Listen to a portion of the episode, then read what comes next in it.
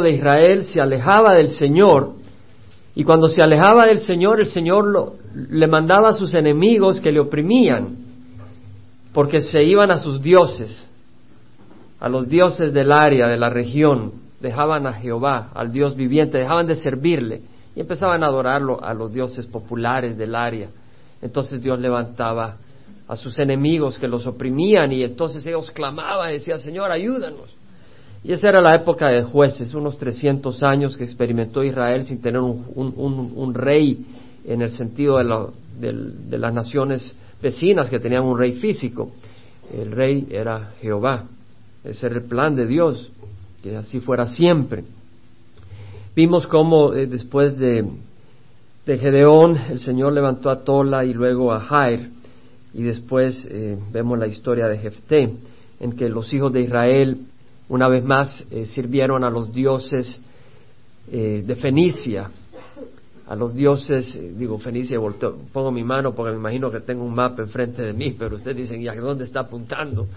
¿verdad? Pues yo siempre veo el mapa y, más o menos me imagino a dónde están las cosas.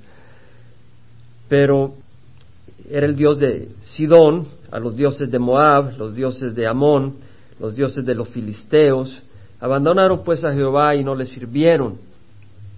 Y vimos cómo el Señor eh, levantó pues a, a los filisteos y a los hijos de Amón. Amón estaba los hijos de Amón, los amonitas, descendientes de Lot, estaban al este del río Jordán, y ellos junto con los filisteos atacaron a los israelitas que estaban en la región de Galaad. Y repetimos estas cosas para aprender, para conocer, para entender las escrituras. Y Galaad era una región geográfica en el norte, estaba poseída, o sea, había caído como herencia a la tribu de Manasé y al sur a la tribu de Rubén, perdón, de Gad, y Rubén estaba más abajo, pero era la tribu de Gad la que poseía parte de lo que era la región de Galaad. Y Galaad también era un nombre. Eh, de hecho, Jefté era hijo de Galaad. Eh, y vemos que cuando estaban oprimidos por 18 años, eh, ellos se arrepintieron, clamaron al Señor, pero no fue un clamor así de los labios para afuera.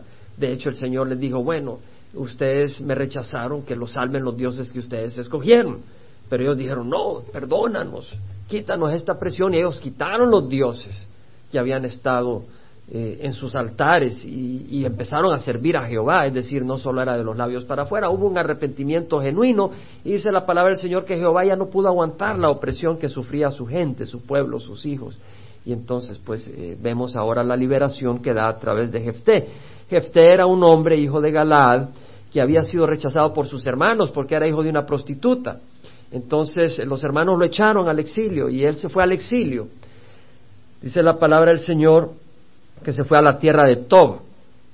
Y este hombre en el exilio, eh, pues se hizo fuerte, eh, se hizo valiente. Y a la hora de que eh, el pueblo de Israel en Galaad iba a enfrentarse con los hijos de Amón, ellos querían un líder que los guiara y mandaron a llamar a Jefté. Y a mí lo que me hace pensar es esto, que muchos de nosotros hemos salido de nuestra tierra, hemos dejado a nuestros hermanos, Hemos dejado nuestra área cómoda. Tal vez no porque seamos hijos de prostitutas y nuestros hermanos nos hayan echado fuera, pero por las razones que fueran de las circunstancias de la vida, hemos dejado nuestro territorio cómodo. Porque es cómodo cuando conoces a tus hermanos, a tus parientes y te conocen, hola Juanito, hola Pedro, hola Lucía, pero acá eh, no te conoce nadie. Y vienes y empiezas a luchar. Y a través de eso descubres a Jesucristo. Y ahí está tu pueblo ahora atrás, clamando por liberación. Podemos hacer como la gente que estaba en la gasolinera y decir, bueno, yo sigo echándole gasolina a mi carro. O puedes hacer algo al respecto, a menos que el Evangelio no sea verdad para ti. Si el Evangelio es verdad para ti, si el Evangelio implica salvación del infierno, si realmente es la respuesta Tú no te puedes quedar como que si el Evangelio es muerte. Tiene que moverte, tiene que tocarte. Y este hombre, eh, Jefté, fue y se ofreció para ayudar. Dijo, voy a ser líder de ustedes, voy a pelear. Si Jehová me los entrega en mis manos, ¿me van a hacer ustedes jefes? Jefe de ustedes, sí, como no. Ven y lucha. Pero él entendía que quienes iba a dar la victoria era Jehová. Y nosotros hemos venido a esta nación y hemos conocido al Señor y ahora entendemos que podemos ayudar a nuestra gente, pero entendiendo que el único que puede ayudar y salvar es Jehová. Eso es básico, eso es importante. Y vimos cómo eh, el enemigo, es decir, eh, los hijos de Amón le mandaron a decir usted, porque eh, Jefté trató de hacer la paz, primero le dijo, bueno, ¿y ustedes por qué quieren pelear con nosotros? ¿Qué le hemos hecho? Y el enemigo empezó a decirle, no, ustedes cuando vinieron de, de Egipto y entraron a la tierra esta, se tomaron toda la región desde el Arnón hasta el río Jaboc y al este, al oeste el Jordán. Y entonces era, una mentira. Esa tierra le pertenecía a ellos, Dios se las había dado, ellos habían conquistado esa tierra que estaba en posesión de los amorreos, no de los hijos de Amón. Y eh, Esbón, perdón, Sejón, rey de Esbón, había venido a enfrentarse contra los israelitas pero ellos tomaron esa tierra y ellos le dijeron, hombre, si Dios nos dio esta tierra, ¿por qué te la vamos a dar a ustedes? Si es nuestra, Dios nos la ha dado. Para empezar, esa tierra no le pertenecía a los hijos de Amón, Dios se la había dado a los israelitas. Y meditamos cómo, cuando Dios nos da algo, no se la tenemos que dar al enemigo. Tenemos que reclamar lo que Dios nos ha dado. Tenemos que luchar por lo que Dios nos ha dado. No estamos hablando de cosas materiales necesariamente. Estamos hablando de bendiciones espirituales. Dios nos ha prometido paz, Dios nos ha prometido gozo, Dios nos ha prometido muchas cosas y tenemos que luchar por esas cosas. Se reciben por gracia, pero no tenemos que conformarnos, no vivir en la plenitud del Señor. Entonces leímos cómo, eh, pues Jefté dijo, no, no te vamos a dar la tierra, y se preparó la batalla. Y entonces entramos al versículo 28, donde dice que el rey de los hijos de Amón no hizo caso al mensaje que Jefté le envió. En otras palabras, dijo, dijeron los hijos de Amón, no vamos a pelear. Pero entendemos, no nos hemos perdido. ¿Verdad? Es Jefté que ahora se levanta, es hijo de Galaad y está listo para guiar al pueblo de Israel contra los hijos de Amón, que ellos querían pelear con ellos y que los habían oprimido por 18 años. Y ahora Jefté los va a liberar, va a liberar a su pueblo, al pueblo de Israel, contra este opresor. En el versículo 29 al 40 vamos a leer, y el Espíritu de Jehová vino sobre Jefté, y pasó por Galaad y Manasés, son regiones de Israel. Luego pasó por Mispa de Galaad, hay dos Mispas, hay un Mispa en la tribu de Benjamín y hay un Mispa en la región de Galaad al este del río Jordán. Y de Mispa de Galaad fue a donde estaban los hijos de Amón.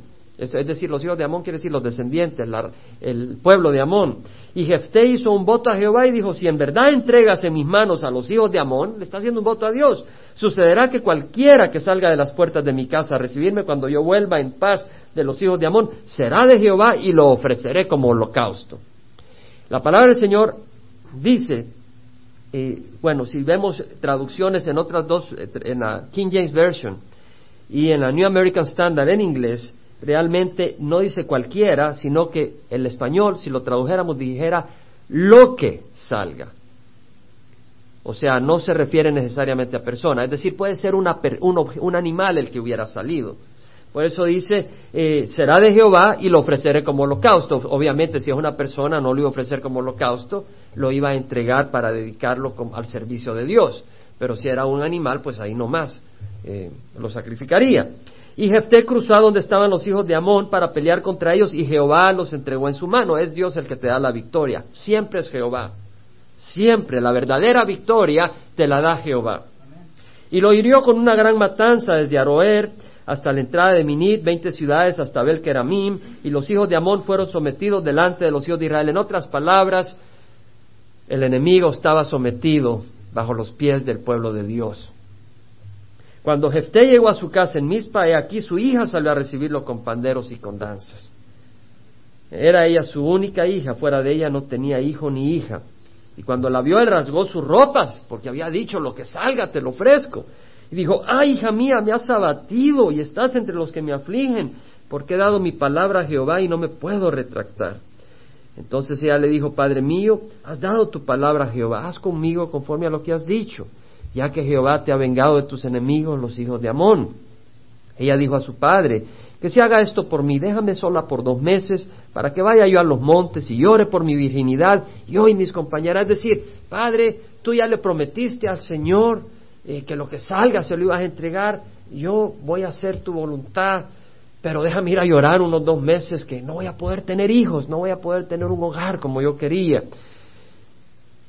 Y él dijo, ve, y la dejó ir por dos meses y ella se fue con sus compañeras y lloró su virginidad por los montes. Al cabo de los dos meses ella regresó. Algunas personas piensan que eh, Jefté sacrificó a su hija, pero si fuera así, eh, pues yo no creo de que su hija fuera ido a llorar su virginidad, hubiera ido a llorar su vida, que se la iban a volar. ¿Me entiendes? Es como cuando te están poniendo un puñal, no dices, ay, no me duele la uña del pie, te duele el puñal. Entonces el, contexto nos da a entender de que era de que no iba a tener un hogar.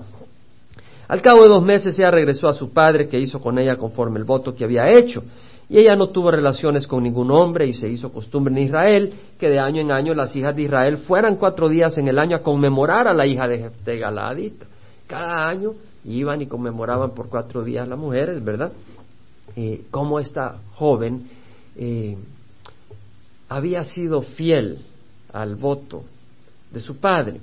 Y todo esto tiene muchas enseñanzas. Eh, lo leí porque tenía miedo de que nos quedara con los primeros dos versículos, no más. Y quería eh, leerlo porque queremos aprender del hecho histórico, así como las enseñanzas doctrinales, queremos entender el hecho histórico también, porque de ahí el Señor trabaja en nuestras vidas.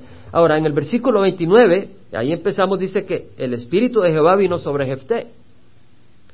Es decir, el Espíritu de Jehová vino sobre Jefté en el momento que él tenía que enfrentarse al enemigo del pueblo de Israel. Ahí vino el Espíritu de Jehová. Primero él decidió pelear. Primero él decidió tomar el, el, el ¿cómo se llama? El reto, aceptar la invitación de guiar al pueblo de Israel a la victoria. Cuando él decidió no recibió el Espíritu. Él primero decidió, dijo, voy a seguirte, Señor, voy a pelear, y ahora tú me vas a dar la victoria. Y entonces vino sobre él el Espíritu. Muchas veces nosotros nos sentimos débiles. Y gloria al Señor cuando estás en esa situación. Cuando tú te sientes fuerte, ten cuidado que te vas a quebrar la nariz. Y empiezas a hacer destrozos como un toro en una tienda de cristalería china. Cuando tú te sientes fuerte, ten cuidado. Que la fortaleza tuya venga del Señor no de ti. Entonces, eh, muchas veces nosotros queremos sentirnos fuertes antes de hacer algo, pero no, nuestra fuerza debe venir del Señor. A veces nos sentimos que las emociones nos traicionan y no nos sentimos con la habilidad ni la capacidad. Está bien. Si tú esperas a sentirte la capacidad y la habilidad para servir al Señor, no vas a poder servir al Señor. O lo vas a hacer con arrogancia. Tienes que entender que no hay nada en ti que te haga digno para, recibir, para servir al Señor. Dani me ayudó a ilustrar eso hoy en la mañana, ¿verdad, Dani? Tenía yo mis Biblias sobre los basureros. Así es, estaba muy espiritual hoy en la mañana. Estaba agarrando mis tres Biblias o cuatro y las había puesto, estaba en el patio y ahí están los tres basureros, uno de recycling, uno de grama y otro de basura. Y encima los tenía y estaba yo, no sé por qué estaba ahí, pero el Señor sabe. Y Dani me dice, papi, ¿tienes la Biblia sobre los basureros? Le dije, ¿sabes qué, Dani? Así es la realidad espiritual. Dios nos agarró llenos de basura y nos puso su Santo Espíritu. No somos nosotros, es Él el que hace la diferencia. Él es el que nos hace dignos con la sangre de Jesús. Él es el que nos cambia y nos limpia. Nunca te olvides. Yo espero que Dani nunca se olvide de esa ilustración que hoy el Señor nos dio a él y a mí. Es Él. Tenía las Biblias sobre los basureros. Las Biblias valen preciosidad. Los basureros no valen nada. Pero ahí estaban valiendo porque estaban siendo usados para que pudiera tener las Biblias. Y Dios nos ama y no nos deja como basureros, nos hace como treasures chest, como, ¿cómo se dice chest? Cofres. ¿Quién dijo cofres? Hay algunos bilingües. Aquí ya vemos unos que no hablamos ni uno ni lo otro. Cofres de, tesoros nos hace el Señor.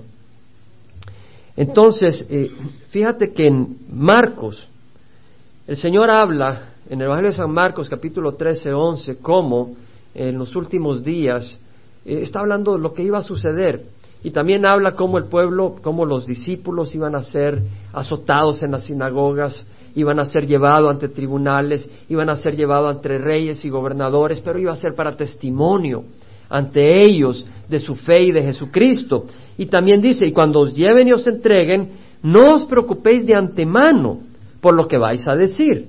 O sea, no te preocupes desde antes qué es lo que vas a decir, sino que lo que os sea dado en aquella hora, eso hablad, porque no sois vosotros lo que habláis, sino el Espíritu Santo. O sea, el Señor le está diciendo, ¿sabes qué? Sí, prepárate en el sentido de estudia la palabra del Señor, camina con el Señor, pero no te preocupes lo que vas a decir en ese momento, porque vas a decir, habla lo que en aquella hora se te dé.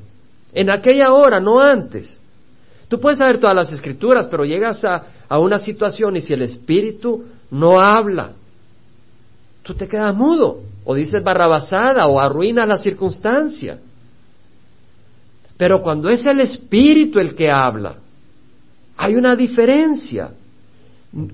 Muchos de nosotros tenemos ya algunos años de caminar. Y sabes qué, muchas veces he dicho cosas espirituales, pero he sido yo y las he regado. Cuando digo espirituales digo cosas bíblicas. Y muchas veces ha sido el Espíritu el que habla y veo la diferencia. ¿Te ha ocurrido a ti? Tú puedes hablar cosas bíblicas, pero no ser el Espíritu el que está hablando y la riegas. Pero si es el Espíritu el que habla, hay una gran diferencia. Necesitamos depender del Señor. En Efesios, y este versículo, yo recuerdo cuando el Señor, bueno, yo estaba notando, por ejemplo, como Mike McIntosh y otros pastores de Calvary Chapel, están hablando y hablando como no se podían haber memorizado todo lo que están hablando, pero era el Espíritu el que está hablando. Y, en Efesios 6, 19 dice, orad por mí, para que me sea dada palabra al abrir mi boca, a fin de dar a conocer el Evangelio por el cual estoy yo en cadenas, y que al proclamarlo lo hable con denuedo como debo de hacerlo, para que me sea dada palabra al abrir mi boca, no antes. O sea, Pablo está diciendo, rogad para que me sea dada palabra al abrir mi boca, para dar a conocer el misterio evangelio, por el cual soy embajador en cadenas. En otras palabras, Pablo dice, no importa si no me dice Señor qué decir antes, pero en el momento dímelo. Entonces tenemos que aprender a caminar por fe. Hemos estado cantando, queremos darle nuestra vida al Señor.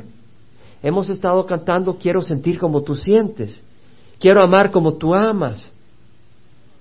¿Y cuál es la otra parte? Quiero, quiero servir como tú sirves, pero ¿sabes qué, estaba pensando mientras estábamos cantando eso? Que hay algo que base en todo eso, que el Señor te dice, pero va a ser por fe. Vas a servir por fe, no de acuerdo a un plan quinquenal.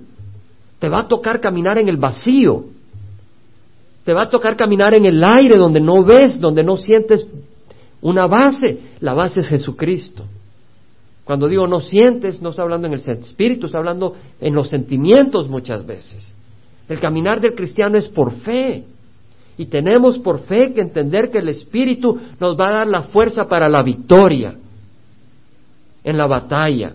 Cualquiera que sea la batalla, el Espíritu nos va a dar esa fuerza. ¿Y quiénes tienen el Espíritu? El Señor dice en Juan 14:6, yo rogaré al Padre y Él os dará otro consolador para que esté con vosotros para siempre. ¿Tú crees que el Padre no le hace caso a Jesucristo? Claro que sí. Y Jesús dice, yo rogaré al Padre y Él os dará otro consolador para que esté con vosotros cuando? Para siempre. Fue lo que dijo Raimundo en su oración. Ah, yo estoy poniendo atención. Porque ¿sabes por qué? ¿Sabes por qué? Porque yo he estudiado lo que estoy compartiendo. Y cuando oigo las oraciones y oigo comentarios que tienen que ver con el mensaje, me doy cuenta de que hay un espíritu que está en medio trabajando. Y que no somos nosotros, sino que es el espíritu que está en nuestras vidas. No quiere decir que cada palabra que decimos es como la escritura, pero quiere decir que somos instrumentos del Señor por su gracia. Entonces, yo os rogaré al Padre para que os dé otro consolador para que esté con vosotros siempre. Entonces el Espíritu Santo va a estar con nosotros solo cuando sentimos la fuerza o cuando sentimos debilidad. Siempre. El Espíritu Santo está con nosotros siempre. El Señor dice, ¿no, ¿no sabes que vuestro cuerpo es templo del Espíritu Santo, el cual viene de Dios, y no os pertenecéis a vosotros, sino que sois de Él. Somos templo del Espíritu Santo. El Espíritu Santo reside en nosotros. Es un hecho, es una promesa. Recibiréis poder cuando el Espíritu Santo descienda sobre vosotros y me seréis mis testigos en Jerusalén, Judea, Samaria, hasta los extremos del mundo. Recibiréis poder cuando el Espíritu Santo descienda sobre vosotros. Y eso ocurrió. De hecho, Jesucristo le dijo a los discípulos, recibid el Espíritu Santo, así como mi Padre me envió, así os envió a vosotros, y sopló cuando se les apareció el domingo de resurrección. Recibid el Espíritu Santo, nos dio el Espíritu Santo y somos templo del Espíritu Santo. No dice tal vez sois templo, sois templo del Espíritu Santo al recibir a Jesucristo y ese Espíritu se recibe por fe. En Gálatas 3, Pablo dice, oh Gálatas insensatos, ¿verdad? ¿Quién os ha eh, fascinado? ¿Verdad? Ante vosotros Cristo fue presentado públicamente como crucificado.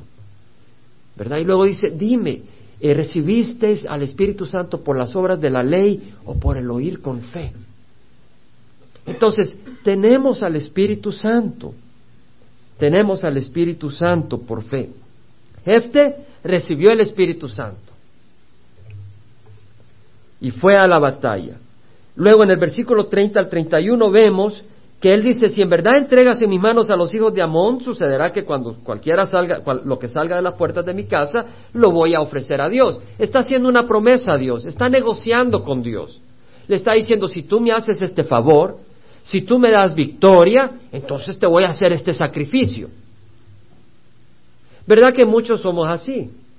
Decimos, Señor, si tú me das este trabajito, voy a, a ofrendar tanto en la iglesia. Señor, si me consigues este novio o esta novia, voy a hacer esto. Está negociando con el Señor como quien dice, Señor, vamos a hacer un negocio, tú me haces esto y aquí te pago yo. ¿Verdad? Es como que si el Señor necesita tus ofrendas, no las necesita, tú necesitas dar para ser libre y para entender lo que es lo que Dios te da, que no te pertenece, sino le pertenece a Dios. Muchas veces hacemos sacrificios, pero ¿sabes qué? Dice la palabra del Señor que todo lo que es nacido de Dios vence al mundo. Y esta es la victoria que ha vencido al mundo, nuestra fe. No dice que tienes que hacer sacrificios para vencer. Dice que la victoria que ha vencido al mundo es nuestra fe, no nuestros sacrificios. Tú vas a tener victoria por fe. De hecho, si vas al libro de Hebreos capítulo 10, vamos rápidamente, Leemos que dice en el versículo 4, es imposible que la sangre de toros y de machos cabríos quite los pecados. Dice, es imposible que la sangre de toros y de machos cabríos quite los pecados. Es decir, la sangre que derrame un animal no puede quitar tus pecados. El que tú te sangre las rodillas caminando de aquí a allá no te va a quitar tus pecados. Te va a quitar la piel, pero no tus pecados. Por lo cual, al entrar Él en el mundo, dice, sacrificio y ofrenda no has querido. Léelo ahí, capítulo 10, versículo 5. Sacrificio y ofrenda no has querido, pero un cuerpo has preparado para mí. Un cuerpo has preparado para mí. ¿Quién lo ha preparado? Dios. díselo a ti mismo.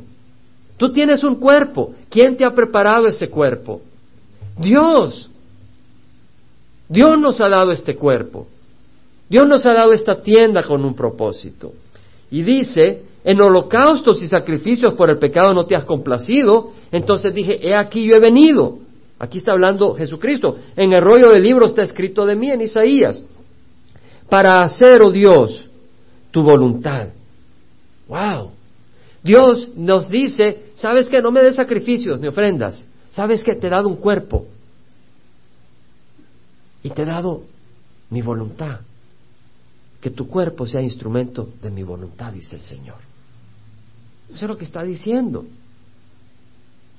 Habiendo dicho sacrificios y ofrendas y holocaustos y sacrificios por el pecado no has querido, ni en ellos te has complacido, los cuales se ofrecen según la ley, entonces dije, he aquí, yo he venido para hacer tu voluntad. Él quita lo primero para establecer lo segundo. Lo que Dios está diciendo es, lo que quiero es que hagas mi voluntad. Jesús dijo, ¿por qué me dice Señor, Señor? y no hace lo que yo digo. No todo el que dice Señor, Señor entrará en reino los cielos, sino aquel que hace la voluntad de mi Padre que está en el cielo. Ese versículo penetró en mi corazón recién venido al Señor. Empecé a leer las escrituras y leí ese versículo y me di cuenta que no era simplemente una cancioncita para tararear, era palabra de vida, era la palabra de Dios que dice, porque no todo el que dice Señor, Señor entrará en el sino el que hace la voluntad de mi Padre. El hacer la voluntad es vital en la vida de un cristiano. Tienes que estar haciendo la voluntad del Señor. Por esta voluntad hemos sido santificados mediante la ofrenda del cuerpo de Jesucristo una vez para siempre. Es decir, nosotros vamos a hacer la voluntad del Señor, pero eso no nos santifica. Es la sangre de Cristo la que nos santifica. Entonces quiere decir que nuestras obras no nos va a dar una aureola en la cabeza. Es la sangre de Cristo la que nos hace santos. Es lo que dice la palabra. Hebreos 10:10, por esta voluntad hemos sido santificados. ¿Qué quiere decir? Que somos santos ante los ojos de Dios y hemos venido a Jesucristo. Qué hermoso. Somos santos, estamos separados, nos hemos apartado para servir a un Dios vivo. Hemos sido santificados mediante la ofrenda del cuerpo de Jesucristo una vez para siempre. Ahora, entonces el voto, el sacrificio no es necesario para la victoria. La victoria ya se ganó en la cruz por Jesucristo. Ahora, cuando estamos hablando de Jefté, él tampoco necesitaba hacer un voto. Tú dices, bueno, cuando Jefté fue a pelear, Jesús no había muerto en la cruz, pero él tampoco necesitó hacer un, voto, porque Dios le había hecho una promesa a Abraham, le había hecho una promesa a Isaac, le había hecho una promesa a Jacob, y en el monte Sinaí, en el pacto sinaítico, había ahí una promesa. Y cuando estaban por entrar a la tierra prometida, en las planicies de Moab, Moisés también les dio un pacto que vino por orden de Dios que hablaba de la liberación que Dios prometía a su pueblo en base a un hombre de fe, Abraham. El requisito para eso era sencillo. Y vamos a leer un poco. En el pacto de el Señor con Abraham, en Génesis 12, y eso yo les invito a que lo conozcan y lo manejen y lo sepan. El Señor Jehová le dice a Abraham, vete de tu tierra, de entre tus parientes, de la casa de tu padre, a la tierra que yo te mostraré. Y haré de ti una gran nación, una nación grande. Y te bendeciré y engrandeceré tu nombre. Y serás de bendición. Y a los que te bendigan, yo bendeciré y a los que maldigan yo maldeciré, y en ti serán benditas todas las naciones de la tierra. ¿Qué está diciendo el Señor?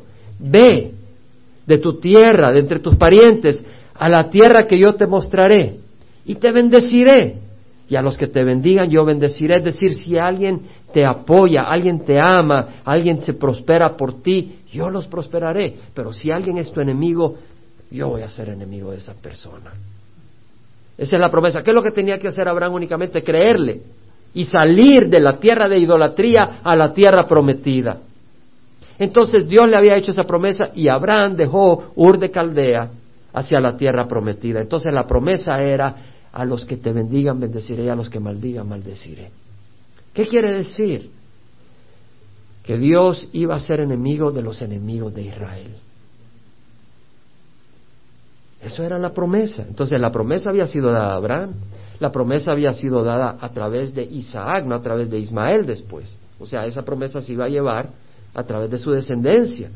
Entonces iba a ser llevada a través de Isaac, a través de Jacob.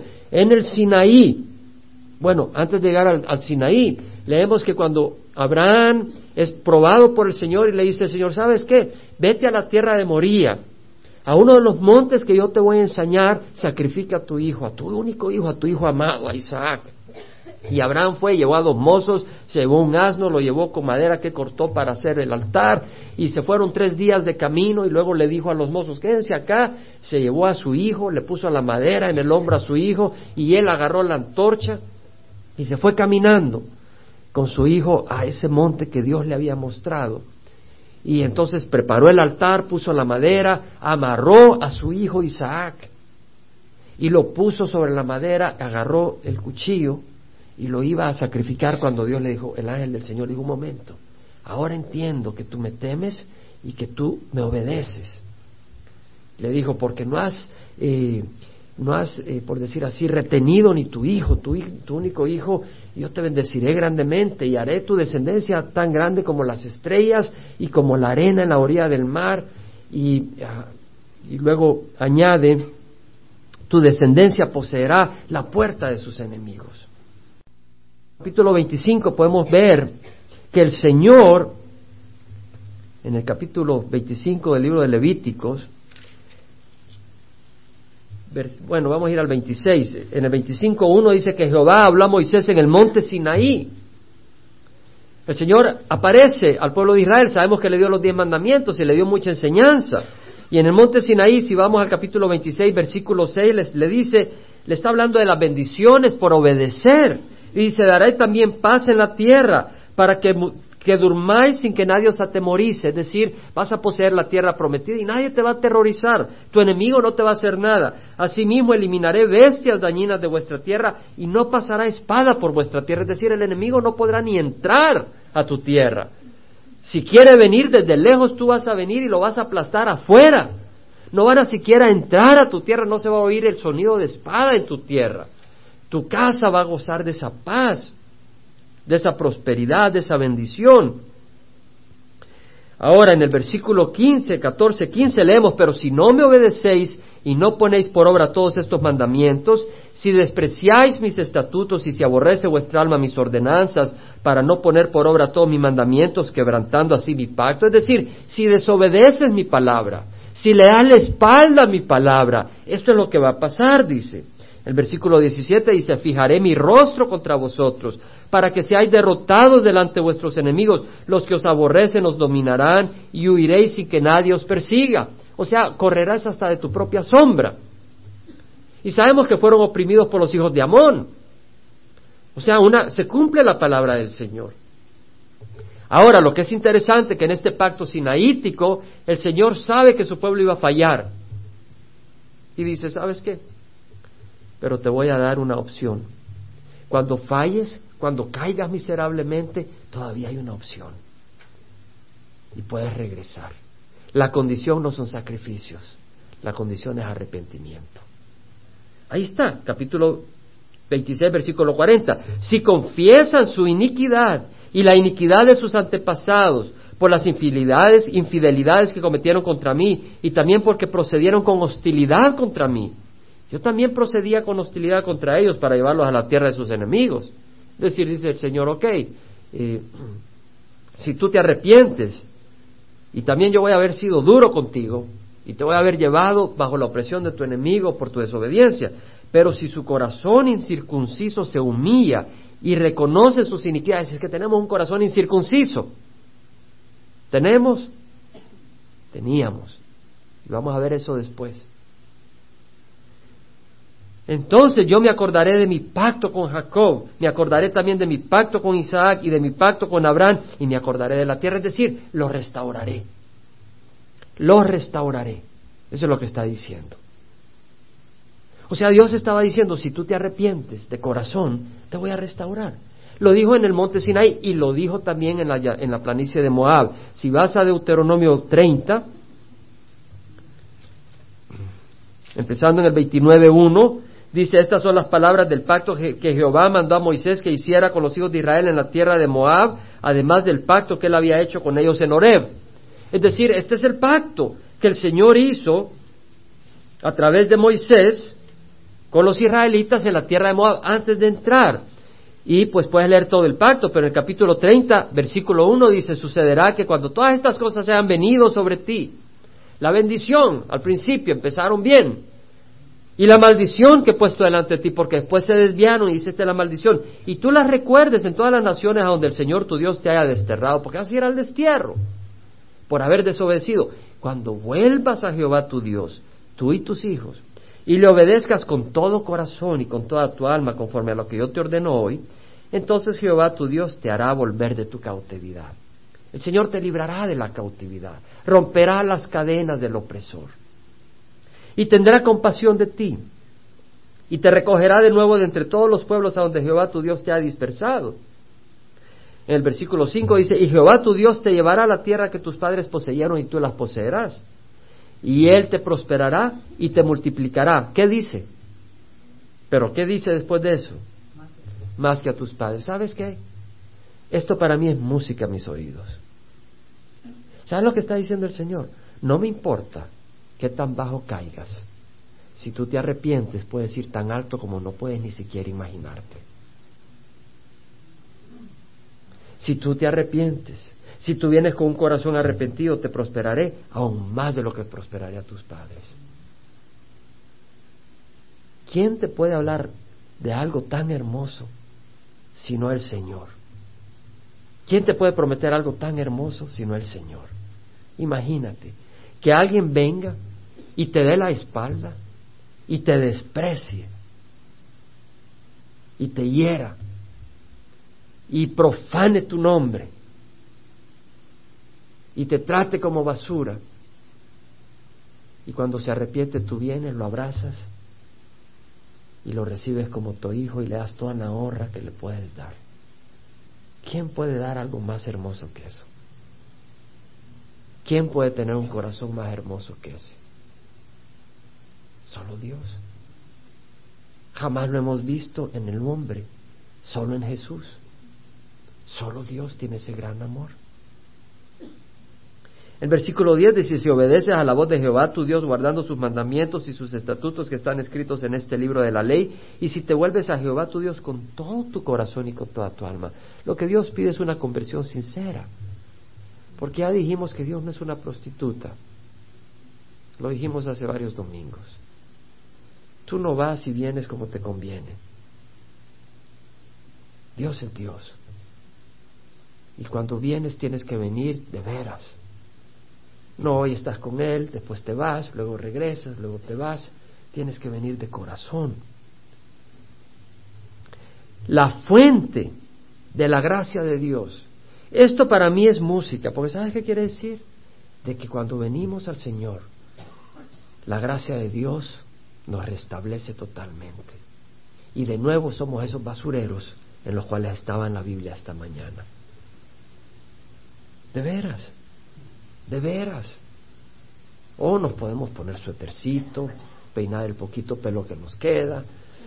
Pero si miras con los ojos de un Dios santo, no lo impresionas. No lo impresionas. De hecho, lo asustas. Pero Jesús es el puente.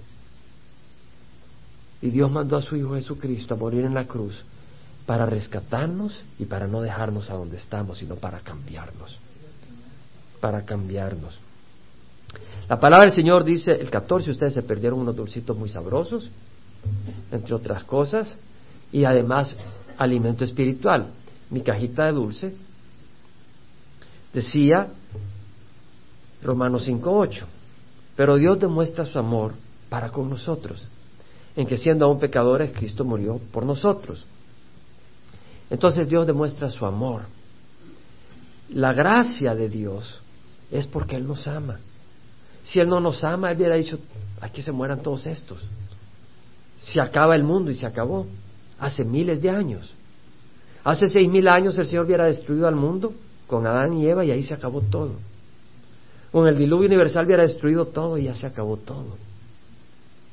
Pero Dios sabía de que Él nos ama y Él quería darnos la oportunidad de existir en su presencia y gozar de su amor.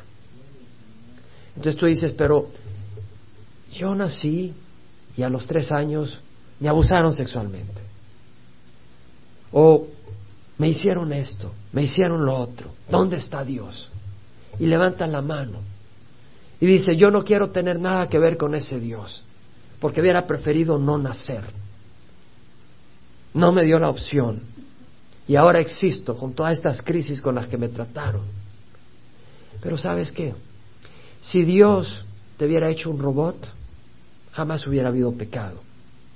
Pero un robot no puede tener una relación muy especial con su creador.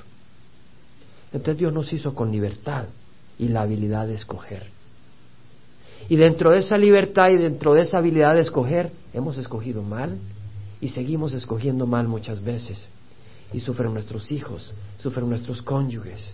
Y hay personas que nacen y que son abusados sexualmente desde niños. ¿Y sabes lo que dice Dios? Yo entiendo. Pero ¿sabes qué dice Dios? Yo entiendo tu dolor, pero te tengo noticia. Te tengo una muy buena noticia. A mí me duele lo que te han hecho. Yo sufro por lo que te han hecho. Yo lloro por lo que te hicieron. Pero también mandé a mi hijo a morir en la cruz. Para que si tú quieres, yo te pueda levantar y crear en ti una nueva criatura, como que si jamás te hubieran hecho eso.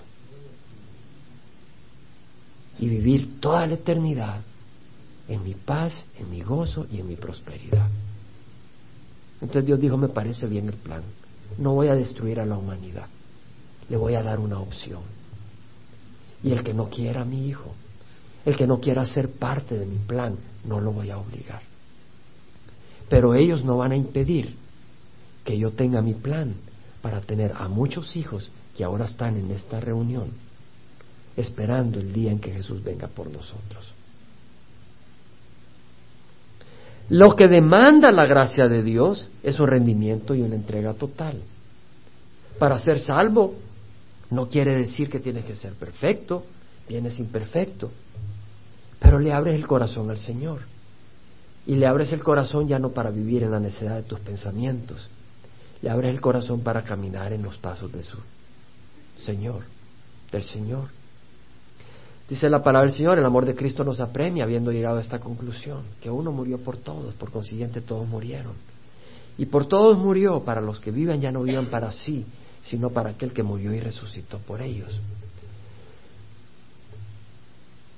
Al experimentar la gracia del Señor, al experimentar la gracia del Señor, vamos a entender que no debemos de vivir para nosotros Vamos a entender que no se trata de estarle echando gasolina al carro cuando otros están muriendo.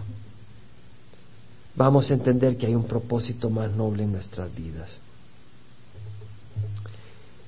En jueces 11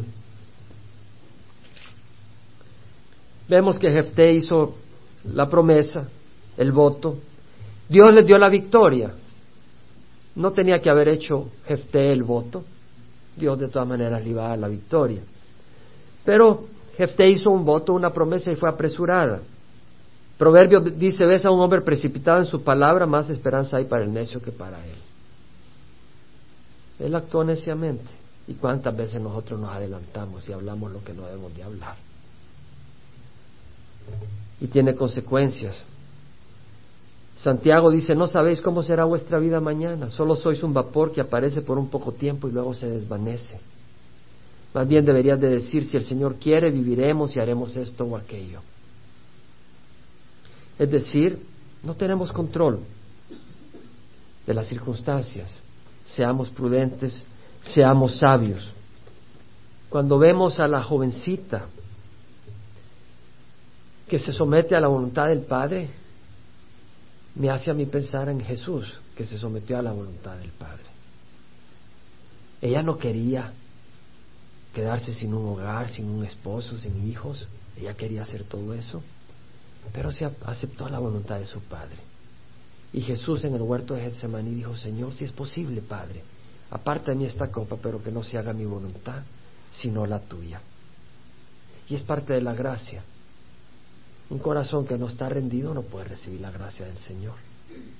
Él no pide tus obras, Él no pide tu perfección, pero quiere que te rindas eso es todo. Eso es todo lo que el Señor quiere. Finalmente vemos de que hicieron un memorial para la hija de Jefté Galadita. Cada año iban a hacer recordatorio de cómo esta muchacha se sometió a la voluntad de su padre. Nosotros hacemos un memorial muy seguido de cómo nuestro Señor se sometió a la voluntad de su Padre, que es la Santa Cena. Vamos a pararnos y vamos a cerrar.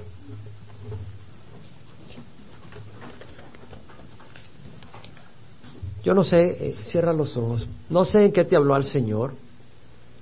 Y lo único que hacemos es exponer la palabra. cuando estudio la palabra y preparo, busco exponer primero lo que dice el texto claramente. Y segundo, tratar de que el Espíritu me pueda guiar y que me ponga en mi corazón esos pensamientos que creo que vienen de Él para compartirlos con la congregación. Tú habla con el Señor ahí donde estás. Pero yo no sé en qué te habló el Señor. Yo no sé si te habló en cuidarte al hablar, no sé si te habló en, en lo que es la gracia, no sé si te habló en lo que es el Espíritu Santo, o si te habló en lo que es el arrepentimiento, o la oportunidad de gozar prosperidad, independiente de tan bajo que hayamos caído. Yo no sé en qué te hablaba el Señor, pero ahora escucha su voz y habla con Él ahora. Él te ha hablado ahora, ¿qué le, da? ¿Qué le vas a decir tú? ¿Qué le vas a decir? decir, oh, qué bonito, qué bonito sermón, o qué, qué bonito lo que dijiste, qué interesante. No, este no es un negocio entre dos socios comerciales. ¿Qué le va a decir al Padre? O le va a decir gracias, Padre, por tu gracia. No sé.